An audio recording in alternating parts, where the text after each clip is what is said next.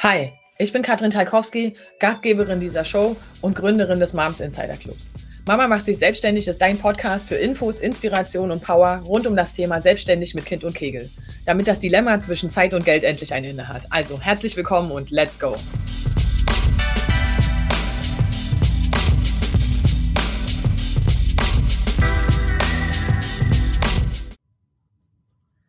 Guten Morgen, guten Morgen, ihr Lieben mit ganz kleiner Verspätung heute am Brückentag ein weiteres Interview mit mir natürlich äh, und mit einer wunderbaren Gästin heute ähm, zum Thema ähm, Gesichter hinter der Story. Ja, wir reden ja immer über Vereinbarkeit von Familie und Beruf. Wir wollen realistische Gründungsgeschichten erzählen und natürlich auch so ein Stück weit auf, aufzeigen, ähm, mit welcher, mit welchem Business genau man sich eigentlich selbstständig machen kann, was haben die Frauen vorher gemacht und so weiter. Und zu diesem Zweck habe ich eine äh, Kollegin quasi eingeladen heute, und zwar die liebe Nathalie Strobel, ähm, die auch als Coach unterwegs ist und eine ganz äh, individuelle Geschichte zu erzählen hat, wie man denn so gründet. Und also ich glaube, die Frage ist, muss ich, ist alles in Stein gemeißelt für immer? Kannst du wahrscheinlich am aller, allerbesten beantworten. Von der Warte herzlich willkommen, Nathalie. Guten Morgen. Schön, dass du dabei bist. Am besten ist, du stellst dich einmal ganz kurz vor, sagst mal ganz kurz, was du, wer du bist und was du machst. Ja, erstmal vielen Dank, dass ich hier sein darf. Mhm. Ja, mein Name ist Nathalie Strobel. Ich bin Neurodermitis-Expertin. Das war aber nicht immer so, also da kommen wir dann auch gleich noch dazu. Ähm, zudem bin ich Kleinkindmama von mhm. einem mittlerweile 19 Monate alten Kind und ja, habe mein eigenes Online-Business geschaffen, seitdem ich eigentlich in Elternzeit bin, also seitdem mein Kind relativ klein war. Und freue mich jetzt hier sein zu dürfen und einfach meine Geschichte zu erzählen, um ja auch anderen Frauen Mut zu machen, die vielleicht in einer ähnlichen Situation stehen, die mhm. einfach zu Hause sind mit ihrem Kind und spüren, da ist irgendwas, ich will was machen, aber noch nicht so wirklich wissen, wo es denn losgehen darf oder was sie machen wollen oder wie auch immer. Okay. Deswegen vielen Dank, dass ich hier sein darf. Sehr, sehr, sehr, sehr gerne. Lass uns einsteigen ins Thema. Also erzähl mal ganz kurz, wie alt bist du und wann bist du Mama geworden? Also ich bin jetzt fast 28. Nächste Woche ist es tatsächlich mhm. soweit. Ähm, Mama geworden bin ich Ende, zwei, Ende 2020. Mhm. Also mein Kind ist jetzt ziemlich genau 19 Monate alt und mhm. ja, mein Business ist fast genauso alt. Also ich glaube, es war Januar oder Februar 2021, als ich dann ja die Entscheidung getroffen habe, ein Business zu starten, beziehungsweise war es eher so, es hat mich wieder gefunden. Also ich, ich saß jetzt nicht da und habe gesagt, so, äh, mir ist jetzt langweilig, mit was könnte ich mich denn mal selbstständig machen, sondern es war wirklich ein Entwicklungsprozess und es hat mich einfach gefunden. Ähm, okay, erzähl mal ganz kurz ein bisschen genauer, weil das ist, ich finde das sehr kryptisch manchmal, ja. Ähm, ja. Wie, also wie genau hat sich das gezeigt? Wie hast du die Elternzeit empfunden und wie war, also was hast du vorher gearbeitet? Du wirst ja vorher auch irgendwas gemacht haben, ne? Ja, ich habe vorher sehr viel gemacht, für meine Verhältnisse zumindest. Ähm, ich habe ursprünglich eine Ausbildung als Diätassistentin gemacht, mhm. habe dann eine Zeit lang auch in diesem Beruf gearbeitet. Also ich glaube, es waren so ja, drei, vier Jahre. Mhm. Und war in verschiedenen Bereichen, also von in der Reha-Klinik bis in einer Ernährungsberatungspraxis. Mhm. Also ich habe da wirklich ein breites Portfolio gehabt. Ähm, bin dann weggekommen von diesem Job. Mhm. Das hat sich dann einfach so entwickelt, dass ich dann in die Behindertenbetreuung gegangen bin. Zunächst in der Küche, auch mit Behinderten zusammen. Mhm. Ähm, und dann weiter gewechselt bin direkt in ein Behindertenwohnheim. Mhm. Und in dieser Zeit habe ich aber eine Neurodermitis entwickelt. Mhm. Und ja, habe dann festgestellt, es geht nicht ganz so auf, ähm, Behinderte betreuen und pflegen, weil es hat ja dann auch dazu gehört, dass ich ähm, denen beim Waschen geholfen habe oder auch viel mit denen gekocht habe oder so. Also so, ich sage jetzt mal schon alltägliche Sachen, wo man halt natürlich dann auch oft Hände waschen muss und auf die Hautpflege achten muss. Und das war so ein bisschen, ja, hat sich so ein bisschen überkreuzt. Also das ging nicht ganz auf. Und dann bin ich jetzt zuletzt, bevor ich dann ja in Elternzeit gegangen bin, beziehungsweise in Mutterschutz, war ich zuletzt ähm, bei uns hier in der Nähe beim Verkehrsverbund tätig. Mhm. Das heißt, ich habe Auskunft gegeben zu Bus- und Bahnverbindungen und mhm. habe auch Fahrkarten verkauft. Okay, das ist ja ordentlich quer durch den Gemüsegarten. Also da genau. ist ja genau. außer Herzchirurgie jetzt eigentlich alles dabei. ne? Also, ähm, aber erzähl mal ganz kurz, dann bist du in Elternzeit gegangen und was war da? Also dann hast du gedacht, so, okay, Fahrkarten verkaufen kann ich mir nicht vorstellen.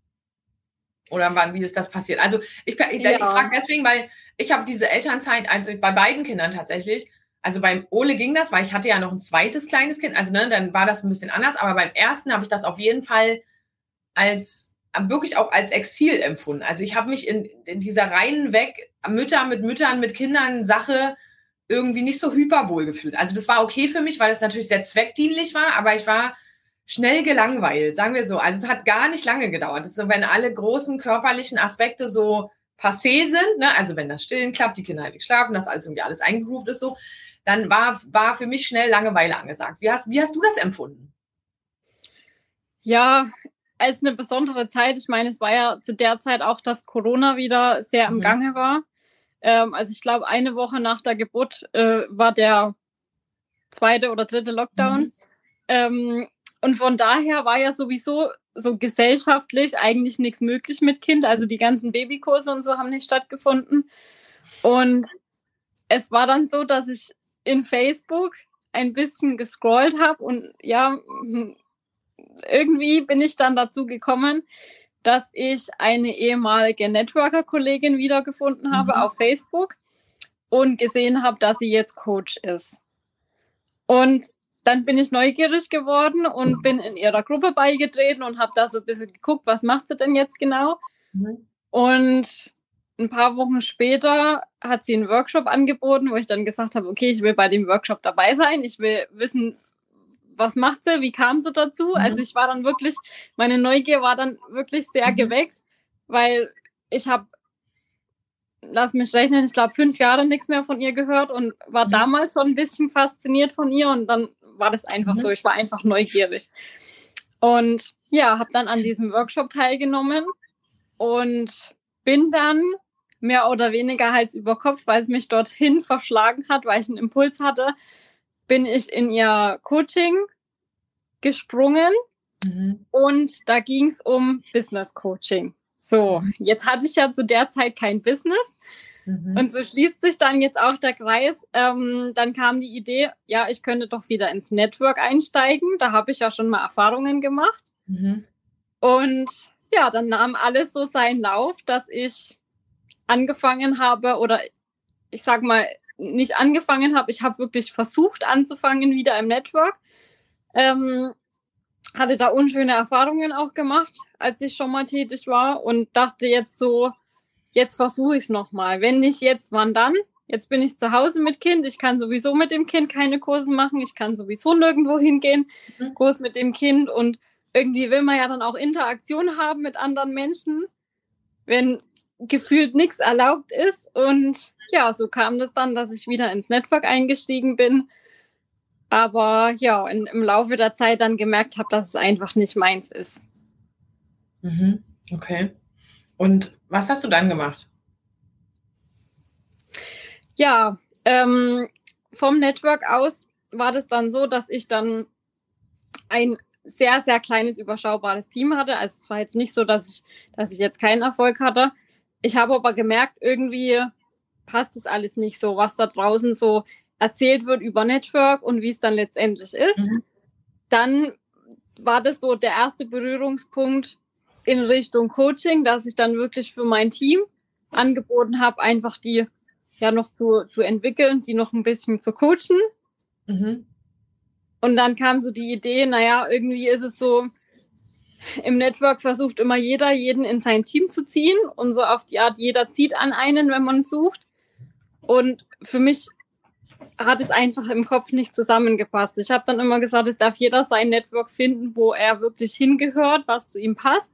Und dann hat sich das entwickelt, dass ich von, von diesem, ich coache jetzt nur mein Team, mhm. meine Fühler weiter ausgefahren habe und gesagt habe, okay, ich bin jetzt nicht gebunden an irgendwie ein Team oder eine Company und mache Coaching, Company und Team unabhängig. Mhm. Das ging auch eine Zeit lang gut. Also ich sag mal, das war so ähm, Mitte, Ende letzten Jahres. Mhm. Bis ich dann aber auch wieder gemerkt habe, irgendwie erfüllt es mich nicht ganz, irgendwie ist es nicht meins mit Network. Mhm. Es war halt dieser Strohhalm, nachdem ich wieder gegriffen hatte, aber es hat mich nicht wirklich glücklich gemacht. Also da gab es dann auch wirklich eine Zeit, wo ich dann ähm, ja hier nur am Hasseln war mit meiner Familie. Ich meine, mein Kind war ja nun mal da und ich hatte auch wirklich sehr viel Unterstützung von meinem Mann.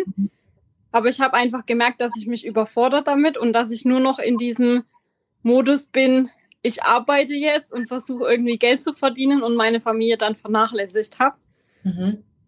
Bis dann dieser Punkt kam, wo ich gesagt habe, nee, so kann es nicht weitergehen. Und mir auch einstehen durfte, Network Marketing ist einfach nicht meins, egal ob jetzt als Coach oder als aktiver Networker. Mhm. Und jetzt kommen wir zu dem Punkt, warum jetzt Neurodermitis-Expertin. Ich habe dann wirklich geguckt, wie war denn so mein Leben? Was, was war denn so, also auch in Begleitung mit Mentoren und Coaches, einfach nochmal zu gucken, rückwirkend, was habe ich denn so in meinem Leben erlebt? Was war denn so, ja, gang und gäbe? Wie ist denn so mein Lebenslauf? Mhm. Und da kam immer wieder dieses Thema Neurodermitis hoch. Mhm. Immer und immer wieder. Also ich habe auch in der Familie, ist wirklich die Veranlagung dazu da, Neurodermitis zu haben. Mhm. Meine Mutter hatte Neurodermitis, mein Bruder hatte Neurodermitis und bei mir ging es dann halt auch los mit Anfang 20. Und das war irgendwie so dieser rote Faden, der sich immer durchgezogen hat. Und gleichzeitig habe ich immer mehr Menschen kennengelernt, vielleicht auch durch das Network, keine Ahnung, es kam einfach so, immer mehr Menschen kennengelernt, die ein Thema mit Neurodermitis haben, die entweder selber Neurodermitis haben oder die auch in der Familie Menschen mit Neurodermitis haben.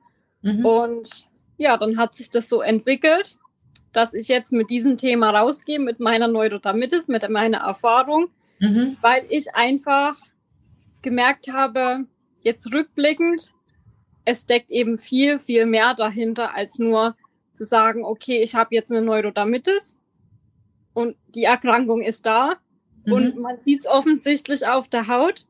Mhm. Ähm, da spielen auch viele andere Themen mit rein. Es geht auch in das Seelische, dass die Menschen mit Neurodermitis sich nicht trauen, nach draußen zu gehen, dass sie im Sommer lange Kleidung anziehen und, mhm. und, und. Also da ist schon wirklich Lebensqualität sehr, sehr weit unten. Mhm. Und es war auch bei mir der Fall so, dass ich wirklich Selbstzweifel hatte und Depressionen hatte und ja, sogar überlegt habe oder mir eigentlich immer wieder im Kopf vorgestellt habe, wie ich von einem Hochhaus springe. Okay. Also es war tatsächlich so, äh, meine Oma hat zu der Zeit in einem, in einem Hochhaus gelebt, im fünften Stock. Und ich habe mir immer wieder, immer wieder vorgestellt, wie ich ja bei meiner Oma bin und wirklich bis hoch fahre, bis ganz oben. Ich glaube, sieben Stock, Stöcke hatte dieses Haus und wirklich springe. Und ich hatte aber nicht den Mut, ich hatte nicht die Eier, das wirklich durchzuziehen. Weil ich immer gespürt habe in mir drin, ich bin da, um was zu bewegen, ich bin da, um was zu verändern. Und mhm. das sind halt einfach so diese Gedanken, die auch viele Menschen mit Neurodermitis haben, was die, die Gesellschaft da draußen einfach gar nicht weiß. Mhm. Die Absolut. sieht meistens nur das Offensichtliche, die Haut ist halt entzündet und sieht schlimm aus. Und ja, dann bekommen solche Menschen auch oft noch ähm, von, von außen solche Spitzen. Mhm wenn halt dann doch mal jemand sieht, wie die Haut aussieht, dann kommen oft solche Kommentare wie, ja, es ist immer noch nicht besser oder du hast ja immer noch entzündete Stellen, was eigentlich Sätze sind, die Gift sind für jemanden mit Neurodermitis, die derjenige einfach nicht hören möchte.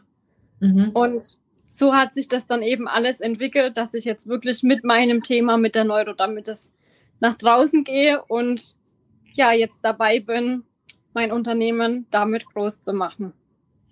Okay, das ist auf jeden Fall eine bemerkensweise, äh, also ähm, ja, das ist auch, wir haben gerade einen Kommentar, es anscheinend Candy schreibt, Gott sei Dank hat der Mut gefehlt. Ja, natürlich. Also das ja. ist, ja, also ich glaube, es gibt einige, gerade, also es ist halt, gerade die Menschen, die viel reingeben in die Welt, können in der Regel, und da könnt ihr euch drauf verlassen, in der Regel Episoden aus ihrem Leben erzählen, wo sie sich gewünscht hätten, dass jemand vielleicht nur mit fünf Prozent des Engagements ihnen selber gegenübergestanden hätte. Das geht, also das ist wirklich ja. unisono. Wenn man die Zeit hat, mal sich miteinander auszutauschen, dann ähm, sind da in der Regel sehr, sehr starke Geschichten dahinter von der Warte. Also vielen Dank auf jeden Fall, dass du das teilst, weil ähm, ich finde das auch, auch das nicht selbstverständlich einzuräumen, dass es mal wirklich richtig schlimm war. Also nicht nur Ja, so. sehr, sehr gerne. Ne? Also ähm, genau, aber sag mal, also das heißt, die ganze Findungsphase während der Elternzeit und so hat jetzt so anderthalb Jahre in Anspruch genommen, richtig? Ja, fast anderthalb Jahre. Also wie gesagt, mein Kind war drei, vier Monate alt, wo es dann wirklich losging. Ja, ja. Mit diesem Gedanke Business ähm, bis hin zu, ja, jetzt bin ich wirklich Neurodermitis Expertin und gehe damit raus. Also es war, man. Hm. ich würde jetzt mal sagen, anderthalb Monate oder ein, äh, nicht Monate, sondern Jahre oder ein Jahr, also so in dem Schnitt. Hm, Was denkst du, Genau. was war so rückblickend betrachtet, warum war diese Tür für dich am Anfang einfach nicht zu erkennen? Weil ich noch viel zu sehr damit beschäftigt war, im Außen zu suchen und weil Mhm. ich noch nicht über diesen Punkt drüber war, zu sagen, ich akzeptiere jetzt die Neurodermitis. Also bei mir, es war dann Mhm. wirklich eine Phase, wo ich gemerkt habe, ich darf da nochmal durch, ich darf mir das alles nochmal angucken. Ähm, weil es immer eher so, so dieser Punkt war, ja, ich, ich habe die Neurodermitis, es ist ein Teil meines Lebens, aber ich bin halt symptomfrei und es war immer so im Hinterkopf diese Angst, es könnte irgendwann mal wieder ausbrechen. Mhm. So nach dem Und Motto, was bin, ich, was bin ich für ein Experte, wenn, ich, wenn es bei mir dann wieder ausbricht, ja? Na, Also- das nicht unbedingt, sondern eher so, ja, da mh, war halt schon eher so dieses, dieses Bild immer wieder im Kopf, weil ich hatte am Anfang, als die Neurodermitis losging, das wirklich sehr stark im Gesicht Mhm. Und hatte dann eben auch sehr viele Selbstzweifel und habe mich dann selber auch als Monster bezeichnet. Also aus dieser Mhm. Zeit, aus dieser wirklichen schlimmen, akuten Phase gibt es auch keine Bilder mehr, weil ich habe die alle gelöscht. Mhm. Und es war halt trotzdem irgendwie noch ein Teil von mir, dass ich immer wieder dieses Bild vor Augen gesehen habe. Mhm. Und dann immer wieder so das damit assoziiert habe, was ist, wenn. Mhm. Also immer in dieser Angst dann gelebt habe. Und dadurch durfte ich einfach durch, Mhm. ähm, als ich gesehen habe, ja, irgendwie ist schon die Neurodermitis ein Teil von mir. Das zieht sich durch mein ganzes Leben. Und dadurch durfte ich halt das auch erstmal verarbeiten. Aber da habe ich halt auch Schritte gebraucht und auch Unterstützung gebraucht, da wirklich hinzugucken und da durchzugehen. Mhm. Absolut. Und deswegen, ja, ich wollte es einfach nicht sehen, sagen wir so. Es war vielleicht von außen schon offensichtlich da, aber ich wollte es einfach nicht sehen. Ich habe es einfach weggeschoben. Ja, das ist auch völlig legitim. Also jeder zeigt, braucht ja eine Weile, bis es sich so, ähm, bis es sich tatsächlich zeigt, beziehungsweise bis wir wirklich einräumen. Also gerade wenn es darum geht, die Idee zu finden oder also nicht die Idee selber, sondern eher so die Ausrichtung nachher, dann braucht es halt ein bisschen Zeit. Das hat vor allem was damit zu tun, sich selber kennenzulernen. Deswegen sage ich, es ist einfach die, das Wichtigste ist tatsächlich, dass du losgehst. Das Genau. ist das Wichtigste. Nicht, dass du am Anfang die Idee hast, die alles rettet. Das stimmt. Ich kenne kein einziges Beispiel. Also, um jetzt, und die meisten, die haben ja das Training gemacht ähm, für fünf Schritte in dein äh, eigenes Business mit Kind und Kegel. Ähm, und da gab es natürlich total viel Feedback aller Jahre. Und bei dir ist das immer alles klar und deutlich. Und ich denke so, ja, aber ich war auch anderthalb Jahre als Vereinbarkeitsprofi unterwegs. Ich habe an, obwohl ich 17 Jahre Unternehmensberater Erfahrung habe, habe ich anderthalb Jahre gebraucht, bis ich mir selber auf die Fahne geschrieben habe, zu sagen, ich mache jetzt Business Mentoring. Ja. Ich habe das einfach nicht so genannt, weil ich dachte so, alle Business Mentoren, die ich kannte, dachte ich so, aber das bin ich gar nicht. Und das ist eine Reise, da darf jeder durchgehen. Das, ich finde das sehr, also das muss man auch erzählen. Deswegen mache ich diese Serie, damit man das erzählt, weil das erzählt hier nämlich sonst keiner. Also das ist, da, da redet ja niemand transparent drüber. Also und ähm, das ist wirklich äh, relevant, da sich selber auch die Zeit zu geben, zu sagen, das ist okay, das darf sich auch entwickeln und es wird sich eh entwickeln. Also du wirst es nicht aufhalten, wenn du die Erwartungshaltung hast, dass du das alles komplett clean auf dem Papier fertig hast, dann wirst du im Leben nicht losgehen. Das ist es sowieso nicht. Da, also eigentlich kann man sich ja komplett entspannen, weil das wird es eh nicht bleiben so. Ja, genau. Ähm, aber das bedeutet, lass uns doch mal kurz einmal abreißen, weil gerade unter diesen persönlichen Themen, das interessiert mich sehr. Ähm, was genau verstehst du in diesem Zusammenhang unter Coaching? Das ist jetzt so eine kleine Fachfrage. Ich weiß, ich, also es ist nur einfach, Ja. damit man eine Vorstellung davon bekommt, auch dass es da sehr unterschiedliche Definitionen gibt. Das geht überhaupt nicht darum zu sagen, was gut oder schlecht ist, sondern einfach nur, ich glaube, es hilft den Menschen zu entscheiden, was mir wirklich hilft. Wenn wir das mal es sind irgendwie alle Coaches gefühlt. Alle nennen sich so und jeder ja. macht was anderes. Also was ist deine Definition von Coaching? Ja, Coaching in dem Sinn bedeutet eigentlich, dass ich ähm, ein paar Schritte voraus bin zu meinem mhm. Coachie. Mhm. Ähm, das heißt, ich muss ja nicht unbedingt jetzt an dem Ziel sein. Ich muss ja jetzt nicht an de, mhm. auf dem höchsten Thron sitzen oder stehen und hier sagen, ich bin der Boss und ich weiß alles und ich kann alles, mhm. ähm, sondern ich darf einfach ein paar Schritte voraus sein zu dem Menschen, mit dem ich letztendlich dann arbeite. Mhm. Und da trennt sich für mich auch die Spreu vom Weizen so ein Stück weit. Ähm, ja, weil viele Menschen rausgehen und sagen, ich bin Coach, aber gar nicht in der Lage sind, irgendwie schon was rüberzubringen. Und ich selber bezeichne mich nicht nur als Coach, sondern als Coach und Mentor, mhm. weil ich auch weiß, wie ist der Weg raus. Mhm. Okay. Und das ist für mich so, wo ich sage, ja, Coaching ist halt, ich, ich vergleiche das auch gern mit meiner Ausbildung als Diätassistentin und da ist ja, mhm. ähm, ich sage jetzt mal, der Zwilling davon ist ja Ernährungsberater oder Ernährungscoach. Da sind wir wieder beim Coach. Mhm. Was ja in dem Sinn, Ernährungsberater ist kein geschützter Beruf. Also letztendlich dürfte sich eigentlich jeder so nennen. Mhm. Und ähnlich sehe ich das immer, den Vergleich mit Coach. Also ich bin, ich bin jetzt um Gottes Willen kein Mensch da, dafür, der sagt, ich muss jetzt hier 100.000 Ausbildungen haben und die hängen dann alle hinter mir an der Wand. Mhm. Und dann bin ich Coach oder dann bin ich das und das, damit ich es einfach nach draußen sagen kann. Ähm, ich bin nicht so ein Mensch dafür, der der Meinung ist, man braucht es, sondern es kommt alles von innen und ich muss halt einfach von innen die Erfahrung gemacht haben und wissen, okay, ich kann jetzt wirklich mit diesem Thema auch rausgehen, weil ich meine eigenen Erfahrungen gemacht habe, weil ich es einfach aus der Praxis kenne. Mhm. Ja, also ich, ja. ich habe eine andere Definition von Coaching, das wirst du dir wahrscheinlich denken jetzt. Ähm, okay. Ähm, aber mm, ich bin also, gespannt auf deine Definition. Also es gibt tatsächlich, ich kann das relativ klassisch abreißen, weil ich tatsächlich alle drei, ähm, also alle drei Evolutionsstufen will ich es mal nennen, ja, oder an, das sind einfach unterschiedliche Arten zu arbeiten. Also es gibt ja Training, Beratung und Coaching. Okay, das sind ja. die drei Themen. Coaching ist auch in Deutschland übrigens kein beschützter Begriff. Das heißt, auch da kann sich jeder so nennen. Training ist was, wenn es heißt, ich übe mit dir etwas, bis du das kannst. Mhm. Das ist ganz klassisch, das kennt jeder. Okay, also klassisch ist, wo wir das am meisten kennen, sind Verkaufstrainings zum Beispiel, wo wir wirklich lernen, Schritt für Schritt. Also immer, wenn ich höre Schritt für Schritt Anleitung, kann ich euch schon mal mit sehr großer Wahrscheinlichkeit sagen, das ist kein Coaching. Ja, das genau. Nicht. Okay, also nur so von der Logik her, okay? Ja. So, dann haben wir die Berater.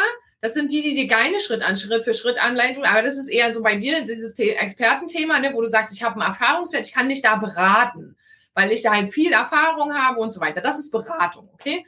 Ähm, und man hat halt viel Erfahrung nicht nur mit den eigenen, also mit den eigenen Themen, sondern eben auch übergreifend mit anderen Klienten und so weiter. Also ich finde, für eine gute Beratung brauchst du zum Beispiel gar nicht unbedingt die eigene Erfahrungswelt.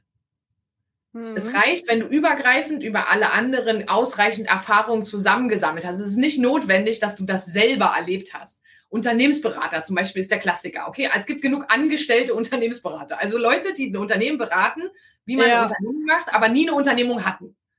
Also da kann man jetzt überlegen, ob das Schwachsinn ist, aber so ist, also so ist nur so kann man es auseinanderhalten. Ein Coach per se gibt dir überhaupt gar keine Handlungsanweisungen. Ein Coach erarbeitet mit dir ausschließlich, was in dir ist. Das heißt, er hat eigentlich überhaupt gar keine andere Aufgabe, außer dir Fragen zu stellen ja. und deine Antworten zu spiegeln. Das ist die einzige Aufgabe, die er hat. Und das bitte, und da spiegel, da ist halt die Frage, da merkt man schon, ob jemand eine Ausbildung gemacht hat, ob er ungefähr weiß, was man da macht oder nicht. Das bitte nach Möglichkeit in einer festen Struktur im Sinne von, du musst den Prozess halten und begleiten. Also den Prozess, wie man ein Thema aufmacht, wie man es weiterführt und wie man es auch beendet, im Sinne von den Coachie auch wieder zu stabilisieren und ihnen seelischen Frieden zu hinterlassen. Ja, also äh, das ist Coaching. Aber ich bin völlig bei dir. Auch ich nenne mich Business Mentorin, weil ich sage, ich kann diese drei Sachen. Es ist mir ist eigentlich egal, welche dieser Blumen wir jetzt ziehen müssen, damit du ans Ziel kommst. Ja. Das ist deswegen, das ist Mentoring. Aber Mentoring beinhaltet zum Beispiel auch, zu sagen, ich mache mein Netzwerk auf. Ich verknüpfe dich mit Leuten. Ne, ich zeige dir noch so viel mehr rechts und links, was dazugehört. Also Und das ist da, das ist der größere Begriff sozusagen. Aber ich finde das sehr interessant, weil wir unheimlich viele Coaches haben. Also wir haben Coaches, die sich als solches nennen und am Ende eigentlich stumpfsinnig irgendwelche Trainings verkaufen. Ja. Also, ja, also da bin ich, bin ich auch voll bei dir. Du hast es jetzt ein bisschen anders in Worte verpackt, genau. Ich habe lange darüber nachgedacht, wie man das sauber erklärt, ohne ja. dass man zehn Jahre im Online-Business unterwegs sein muss. Ähm, ja. Aber das ist tatsächlich so ein, so ein Grundverständnis von diesen Begrifflichkeiten irgendwie. Das heißt, wenn du sagst, ich habe es irgendwie in mir, aber ich weiß noch nicht was, dann bist du wahrscheinlich im Coaching total richtig. Dann was willst du in einem Training? Was willst du denn trainieren, wenn du nicht weißt, was, was du trainieren? Also das ja. so. Also wenn du denkst, ich würde mich gerne in meiner Freizeit mehr bewegen, gehst du auch nicht zum Fußball. Also du musst schon wissen, dass du Bock auf Fußball hast, damit Fußballtraining Sinn macht. Ja. So. Ja. Also und das ist schon so ein Punkt, wo ich sage, da unterscheidet sich die Welt sehr und es kommt darauf an, an welchem Punkt du stehst. Und dann können alle diese Sachen sehr, sehr wichtig und sinnvoll sein, je nachdem, worum es gerade geht.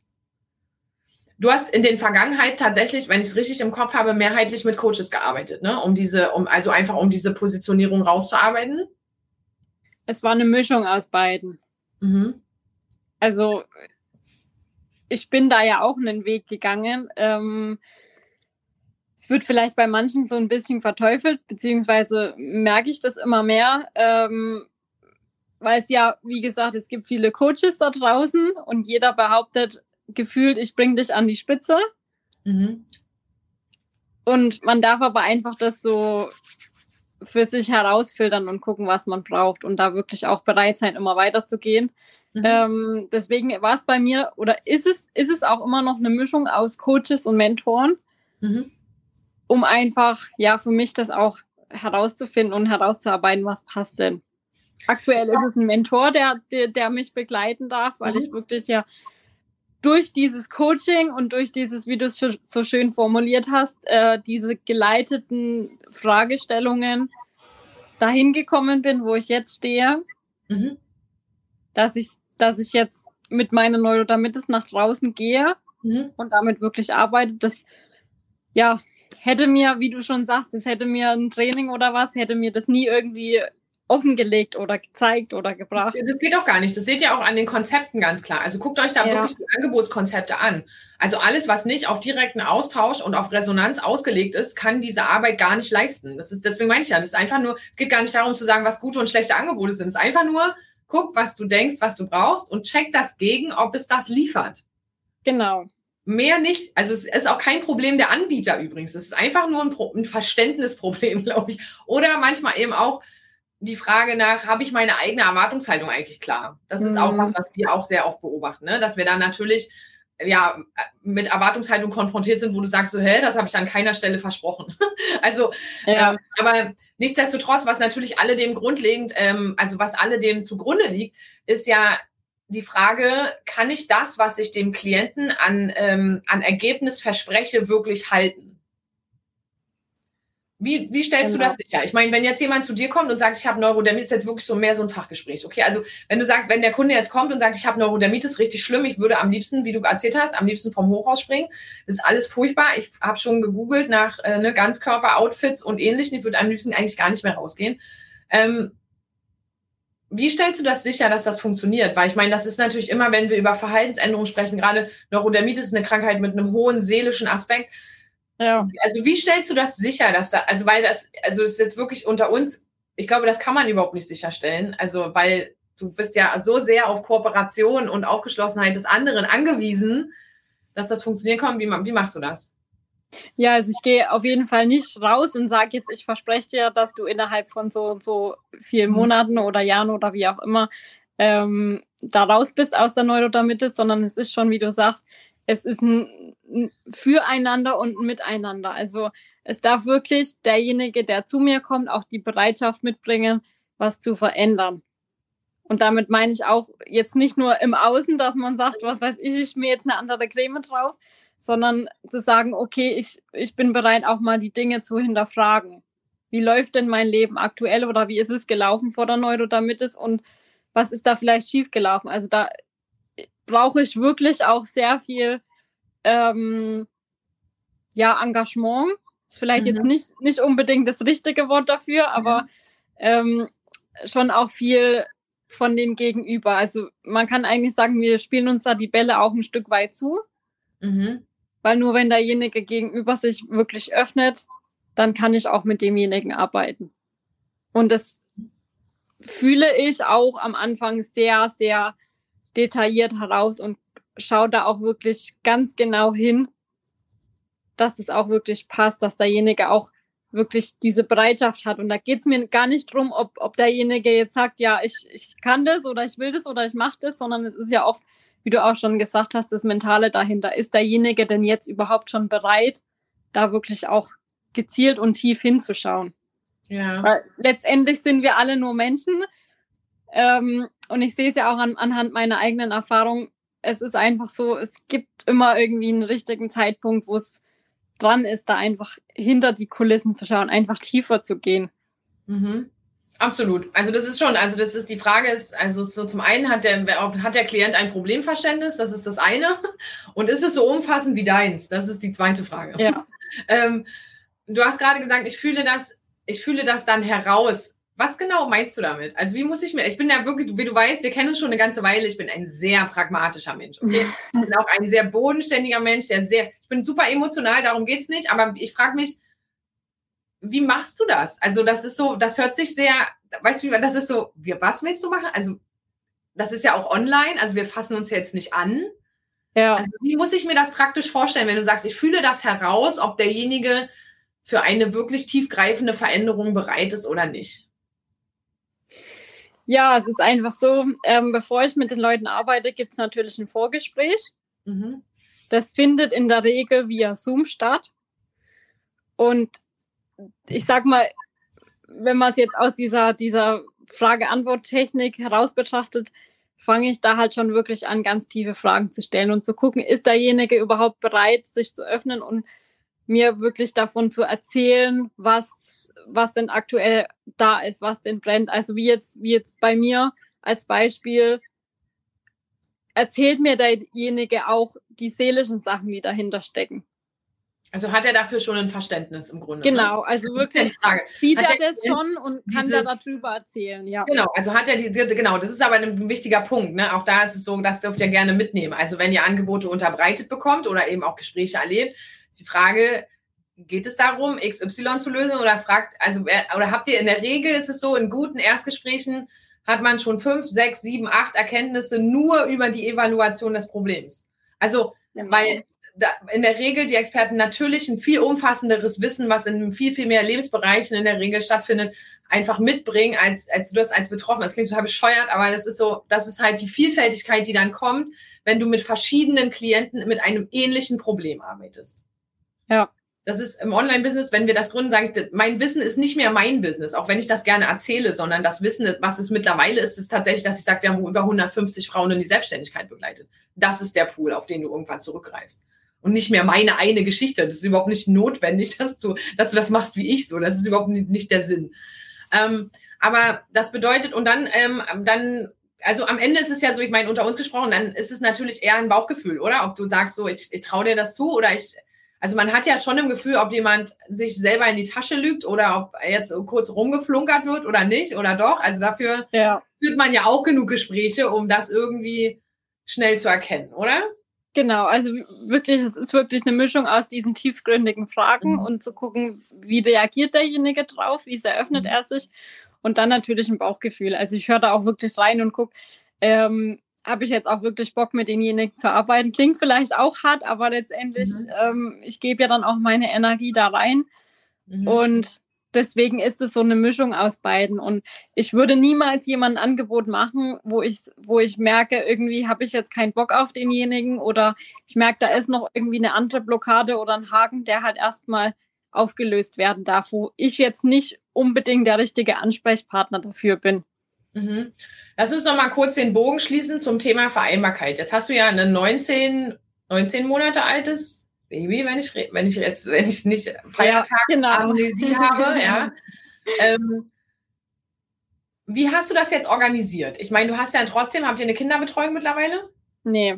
Also immer noch Vollzeit zu Hause. Das heißt, wie begleitet, also wie ist das möglich? Das ist nämlich eine Frage, die ich auch ganz oft bekomme. Also von Frauen, die in Elternzeit sind, sagen kann, wie, wie ist das möglich überhaupt, dass ich das, dass ich dafür genug Zeit finde und dann im Zweifel ja auch tatsächlich auch Klienten zu bedienen. Ich meine, das, das eine ist ja das Business zu machen, also für Gespräche, das kriegt man ja halt noch hin, aber wenn du da spätestens, wenn du zwei Kunden hast, ist der Arsch ab für gewöhnlich. Ja. Also, wie arbeitest du genau und wie kriegst du das dann hin, dass das stattfinden kann, trotz Kind zu Hause? Ja, also es war tatsächlich auch eine Frage, die ich mir sehr, sehr oft gestellt habe in der Vergangenheit, als ich dann auch noch nicht so wirklich wusste, mit was gehe ich dann raus und was mache ich dann. Ähm, rückblickend, jetzt kann ich sagen, es findet sich dann irgendwie ein Weg. Mhm. Wenn man wirklich will, dann, dann werden im Hintergrund auch die richtigen, ähm, ja, die richtigen Strippen dafür gezogen. Und es ist tatsächlich bei uns mittlerweile so, mein Mann, der ist ja noch mit hier, der geht Schichtarbeiten und ich ja, regelt das dann mehr oder weniger so, ähm, dass wir uns da die Zeit auch einteilen. Also wenn er zu Hause ist, ist mhm. hauptsächlich er mit unserem Kind beschäftigt und wenn er dann auf Arbeit ist, dann ist für mich Mama-Kind-Zeit. Mhm. Zusätzlich dazu gibt es aber auch bestimmte Zeiten und bestimmte Tage, wo sie mal bei der Oma ist oder mhm. wo jemand anders sie, sich um sie kümmert. Also wir haben auch ganz liebe Nachbarn hier, die mhm. ja auch unsere kleine Maus lieben. Deswegen, ja. ähm, es ist ein Stück weit immer Planung. Also da will ich auch nicht sagen, dass es mhm. perfekt ist und immer alles Friede, Freude, Eierkuchen, sondern es ist wirklich auch, man braucht auch eine Planung und man hat auch manchmal Zeiten und Tage, wo man merkt, okay, irgendwie klappt es gerade nicht. Dass mal irgendwie, ja, was Ungeplantes dazwischen kommt. Gerade mit Kind kann das ja auch schnell mal passieren. Ähm, mhm. aber da halte ich mir auch den Raum offen und halte mir das dann auch flexibel, dann auch zu sagen, okay, dann darf halt jetzt dieser Termin einfach mal verschoben werden. Okay, und wie, also das ist ja auch sowas, wie sehen das deine Klienten? Hast du da tatsächlich, hast du da Probleme mit? Nee, gar nicht. Weil das ich das auch offen, offen kommuniziere und sage, okay, ich, ich habe mein Kind hier und ähm, ja. es ist einfach so, es ist das Leben und deswegen, die schließen das oder fassen das auch ganz, ganz locker auf und das passt alles. Also das, deswegen, ich habe es jetzt nur eher der Vollständigkeit abgefragt, weil das ja. sonst auch keiner glaubt. Tatsächlich, es gibt ganz wenig Klienten, die damit wirklich ein Thema haben. Also das ist eher die Ausnahme. Die meisten sind da völlig, ja, okay, gut, dann verschieben wir halt den Termin und gut ja. ist. Also und oft ist es dann auch so, um da jetzt nochmal reinzugreifen, oft ist es dann auch so, dass es dann auch einfach passt, dass ich dann eine Rückmeldung bekomme von äh, meinen Klienten, ja, okay, äh, mhm. bei mir hätte es auch nicht so hundertprozentig gepasst, ich hätte dann Stress gehabt oder wie auch immer. Also irgendwie ist es dann schon so, es passt dann letztendlich auch immer, wenn ich dann meinen ja. Termin verschiebe und dann findet sich ein besserer Termin. Also ich glaube manchmal tatsächlich auch, dass es daran liegt, dass wir uns die Tage grundsätzlich zu voll machen und dass es dann natürlich, wenn man sich da so ein bisschen öffnet, also wir sind natürlich alle sehr, sehr engagiert, wir sind sehr ambitioniert mit dem, was wir erreichen wollen. Und dann ist es natürlich so, dass du das eher als Erleichterung empfindest, wenn es dann sozusagen sich von selber ausdünnt. Ja. ja. Also weil das halt, das ist tatsächlich so, wo ich sage, so kann man das auch sehen. Das ist, ich glaube, wir hatten doch letzte Woche auch einen Termin, ne, wo du gesagt hast, es passt nicht. Und ich habe genau. Also ne, wir haben es ganz normal abgehändelt. Wir müssen gleich noch einen neuen Termin machen. Aber ja. äh, der Punkt ist halt, ich habe halt auch auf den Kalender geguckt und habe gesagt, so ja krass, aber ist okay für mich. Dann habe ich jetzt halt, also dann habe ich jetzt eine Stunde frei, ist auch schön. Und das ist halt was, was, wo man sich, ähm, wo man sich auch also einfühlen darf, dass das in Ordnung ist, dass das halt einfach ja. kommt. Und das wird auch, das bleibt auch. Ist auch völlig egal, wie alt die Kinder sind und wie gut ihr organisiert seid oder was auch immer. Das passiert mhm. immer wieder. Und meistens ist es halt völlig fein. Aber gerade auch in der Elternzeit oder wie auch immer, macht euch da einen wirklich locker. Also wenn, wenn du der Meinung bist, dass das, ähm, dass, dass du was in die Welt geben möchtest, dann wird das zu 99 Prozent honoriert, weil das ist das, was die Menschen auch spüren, dass du die, eine positive Intention dahinter hast wenn das so ist, dann ist die Chance, dass jemand zu, zu dir sagt, so, äh, Entschuldigung, nerv mich nicht, ist halt überschaubar. Also ist mir, glaube ich, in meinen ganzen, ganzen drei Jahren und ich habe, glaube ich, was weiß ich, glaube bestimmt mit 3000 Frauen telefoniert, ist mir das, also wenn es hochkommt, fünfmal passiert, dass jemand gesagt hat, weißt du was, du gehst mir auf den Puffer. Ja. Und ich habe sehr gute Nervenqualitäten. also, ne, das hätte jetzt auch öfter sein können.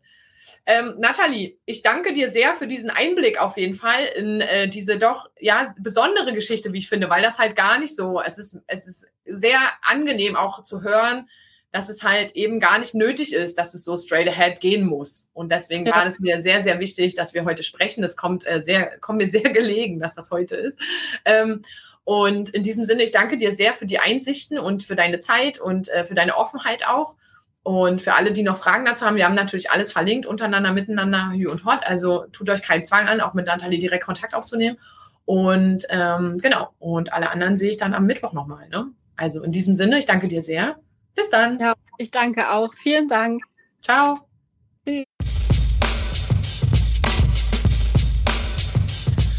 Schön, dass du dabei warst. Teil gerne deine Gedanken zu dieser Folge auf Instagram und tagge unseren Account Moms Insider Club.